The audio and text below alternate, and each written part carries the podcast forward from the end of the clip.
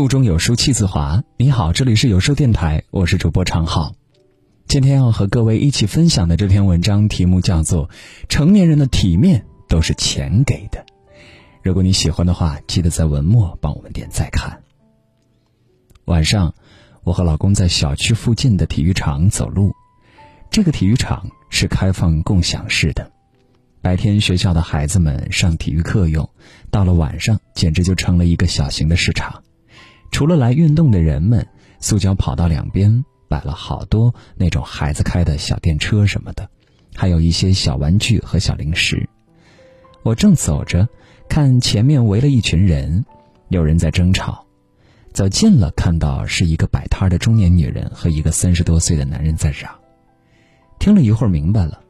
原来那个男的领着他儿子在体育场上玩，趁男人不注意，小孩子跑过去自己要了一辆电车开着玩。等男人找到他时，已经开了几分钟。男人气急败坏的把儿子从车上拎下来，拉着他就走。摆摊的女人不干了：“你还没给钱呢。”男人说：“小孩子不知道玩这个收钱，再说也没开几分钟啊。”女人哼了一声。大晚上的，我费劲巴拉从家里把这些东西运过来，晚了还得拉回去，不收钱我是有病啊！我们这一次十块钱，设定的时间是十分钟，开不够也按十分钟收费。男人气哼哼地说：“都没经过我同意，竟然骗小孩子的钱！”女人急了，和他吵了起来。旁边有人说：“给他十块钱不就得了？这么点小事儿值得吵吗？”一说到钱，男人似乎怂了。声音低了下来，和女人商量：“你看啊，谁晚上出来遛个弯儿，还装钱呀？我这口袋里就三块钱，给你行不行？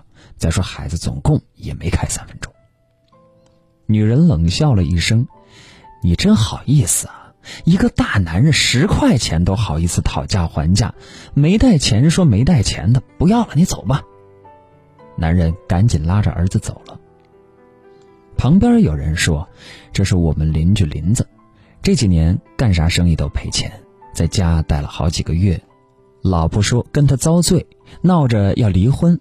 他这日子是难，不然也不至于为了十块钱争扯半天。”想起那句古语：“仓廪实而知礼节，衣食足而知荣辱。”口袋里充裕，谁也不会为了十块钱纠缠半天，脸也丢不起。有人一谈钱就表现得像个圣人一般，说钱太俗气。可是没有钱真的很难活得雅。我从不假装清高，说不喜欢钱，一直在努力凭汗水、凭本事挣钱，就是希望自己和家人都活得体体面面。我家曾经的邻居张大爷妻子去世早，他怕孩子们受委屈，一直没有再娶。直到三个孩子都成家立业、稳定下来，他才找了个晚老伴儿。那时他都六十大几了，老伴儿五十出头。那个老太太是邻省的，家里已经什么人都没有了。据说结过婚，但还没有生儿育女，那人就没了。她被婆家赶了出来，这些年就是四处漂泊，给人做保姆什么的打零工。有一段时间，张大爷生病，他女儿就通过中介所找到这个老太照顾他。等张大爷病好了，两人的感情也迅速升温，决定结婚。但张大爷的孩子们都不同意，说这女的分明就是奔着父亲的财产来的。钱也就算了，父亲供他们兄妹三人，又是读书又是结婚，估计手里也没剩下几个钱。可那套房子值不少钱啊！父亲比那个女的大那么多，他要是走在前面，这套房子不就那可不成？最后，张大爷和孩子们签了一个协议：如果自己走在老伴前面，房子由他继续住，直到他去世。产权归孩子们。后来张大爷再婚，孩子们都很少再来，最多打个电话什么的，只有小女儿还能偶尔看到。老两口一起生活了十来年，非常恩爱。记得张大妈总是来我们家串门，和我妈妈说张大爷对她很好，她一辈子也没有人疼，想不到老了遇到个这么好的男人。他总是说着说着就流下泪，那个情景我印象特别深。那年张大爷得了癌症，住院后把孩子们都叫来了，说自己半辈子拉扯他们三个，也没有攒下什么钱，病就不治了。希望自己离开后，他们信守承诺，让老太太在他的房子里安享晚年。孩子们都保证不会撵张大妈走，让他们的父亲放心。